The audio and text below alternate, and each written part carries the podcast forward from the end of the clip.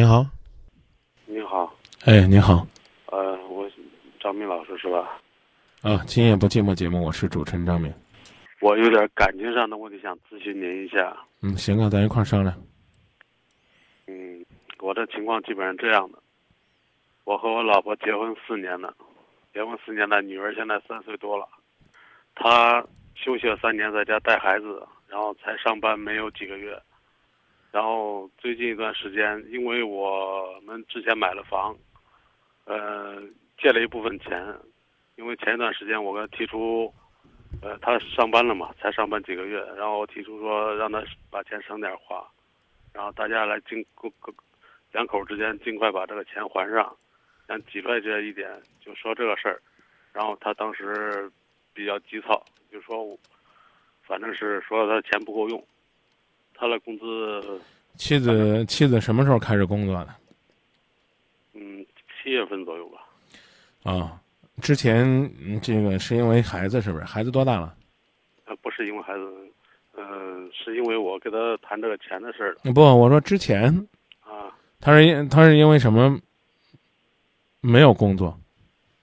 在家带孩子嘛，那不就还因为孩子嘛？待到几月份开始工作呢？今年七月份嘛，啊，孩子多大了？三岁半了嘛。哦，你接着说。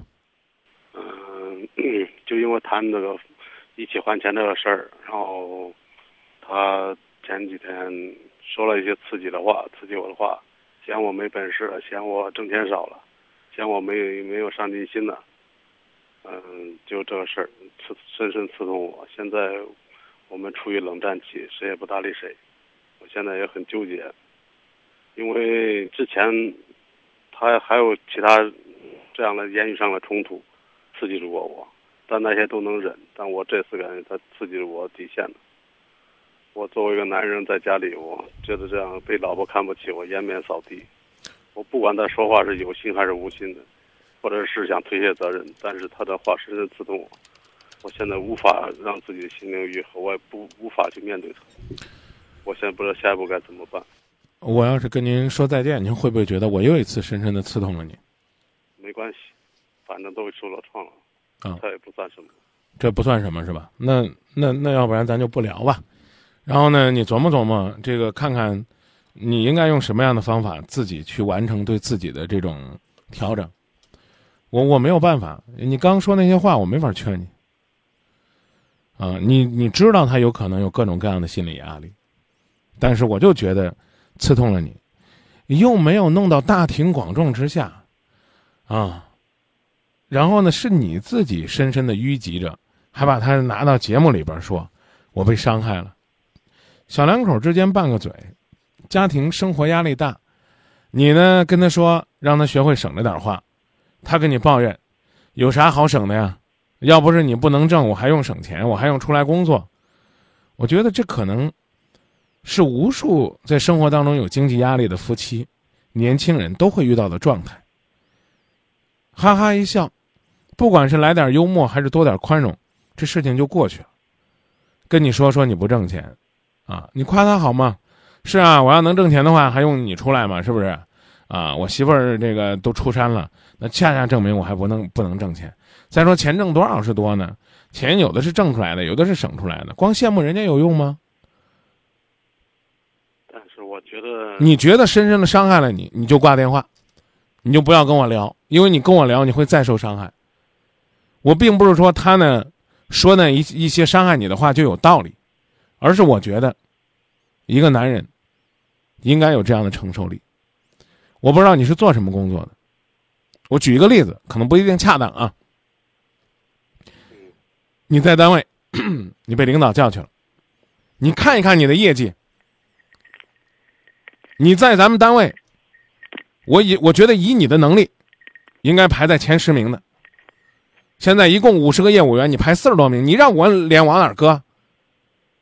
你排四十名就不说了，你挣这点钱，你回去够干什么呢？是够你养家糊口，还是够你供房子？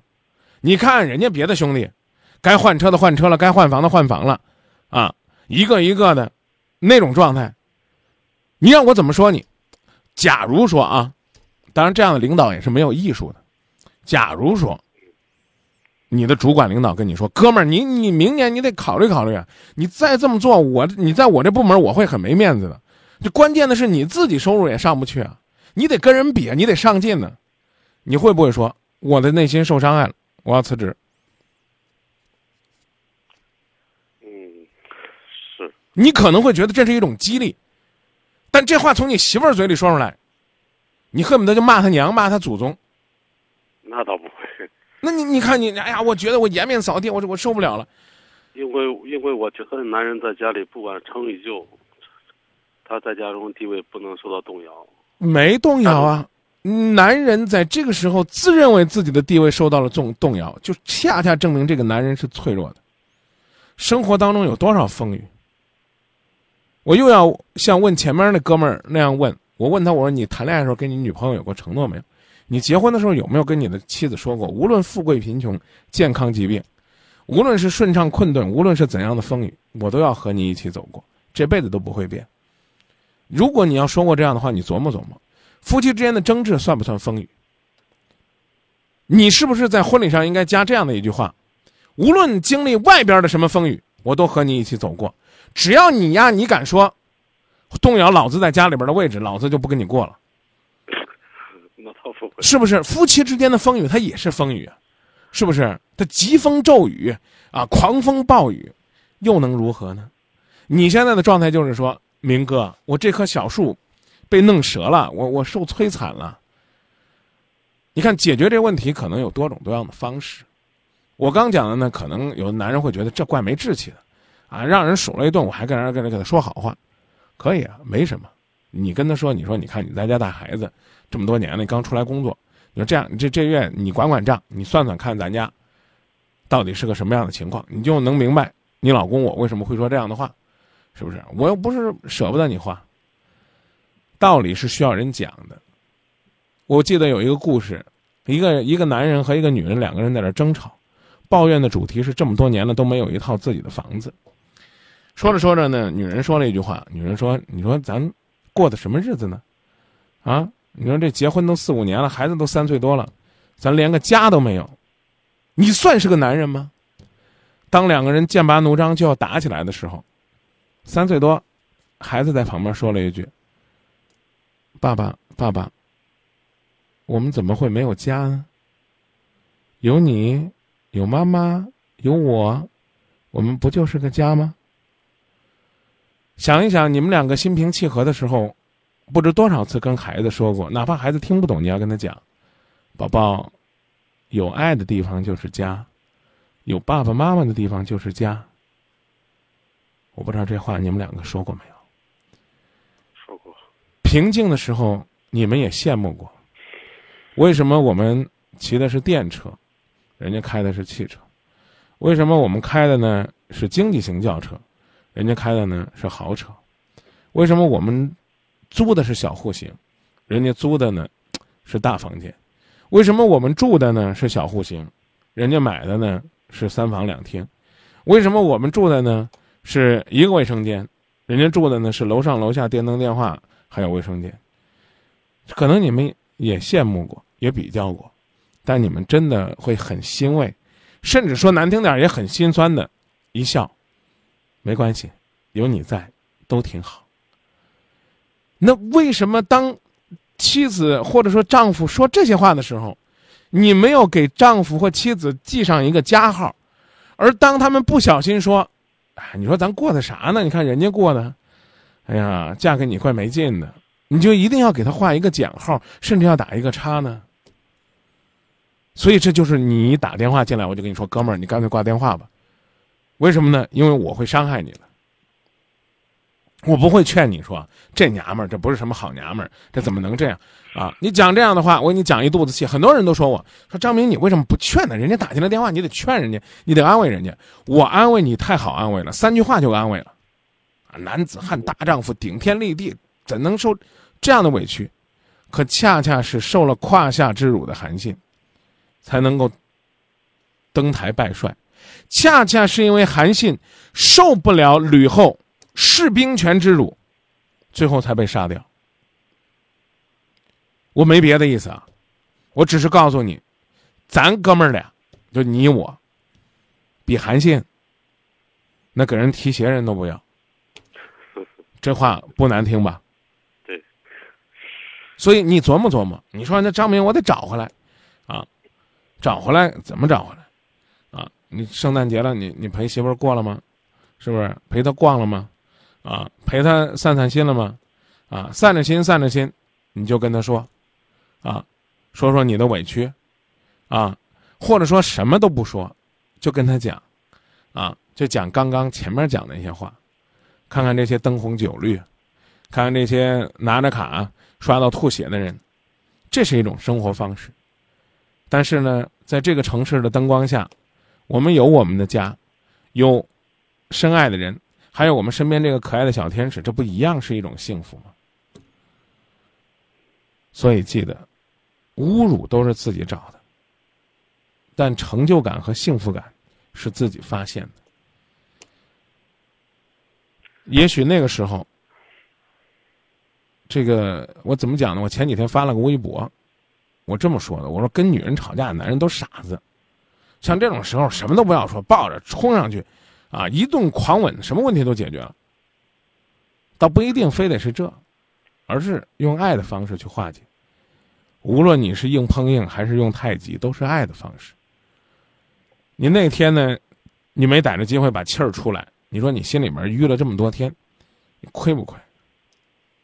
你还不如那天，你呢？等他说完了，你也高声大气说一通。啊，你觉得你痛快了？可能今晚上就你媳妇给我打电话了。我刚出去工作，啊，是没挣多少钱，他就跟我说，啊，让少花点，这紧张了，那紧张了。我在家里边过日子，我不知道紧张吗？他在那跟我抱怨的意思，是不是嫌我出去挣钱晚了？是不是觉得我这两年没挣着钱？是不是觉得我七月份才开始工作，没为家里做多少贡献？我心里边怎么这么委屈呢？然后呢，我把他说了一顿吧，他还不听，啊，看着可老实，当当当当当当，让我说了二十分钟。等我说完了，他攒着劲，一下说了半个小时，说的孩子都快吓哭了。你说这样的男人能要吗？没有，我没有跟他吵，我也没跟他说。对呀，我是给你举这例子。我是说，如果那天你过完瘾，你媳妇儿打电话就该这么说了。也是说我理解他一个男人的苦，我知道他在外边挣钱不容易，但我就觉得不舒服。他侮辱了我，伤害了我，动摇了我一个女人在家里面的尊严和位置。你你你你琢磨琢磨，你这会儿是不是你就觉得自己，我不知道“娘们儿”这个词说你家女同胞会不会听了不舒服？你反正不够爷们儿。啊！我受侮辱，受什么侮辱了？对不对？老婆抱怨你两句，这不挺正常的事儿吗？咱是那这女人不用抱怨，男人心里都有这根弦，只是不说出来罢了。那你也可以说出来啊！平常换种方式，涓涓细流的让它流出来，它就不会这样再崩泄出来了。你听听我刚给你找那些理由，我我不知道你是不是想过。啊，你在这家里边抱怨经济条件这差了那差了，你媳妇儿敏感的还觉得你是嫌他挣钱少了呢，所以我跟你讲啊，太敏感了。当然，我们也得说那句不中听的话：贫贱夫妻百事哀。但是你别忘了，那富贵夫妻也有无法同甘共苦的，同床异梦的，不是光大难临头各自飞的。